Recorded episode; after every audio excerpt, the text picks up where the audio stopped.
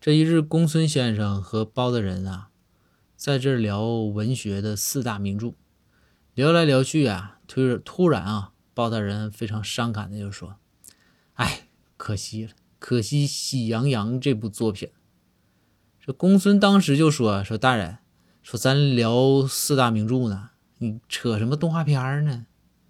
包大人说：“说那《喜羊羊》也应该是四大名著里的。”这公孙先生说：“这是为啥呢？”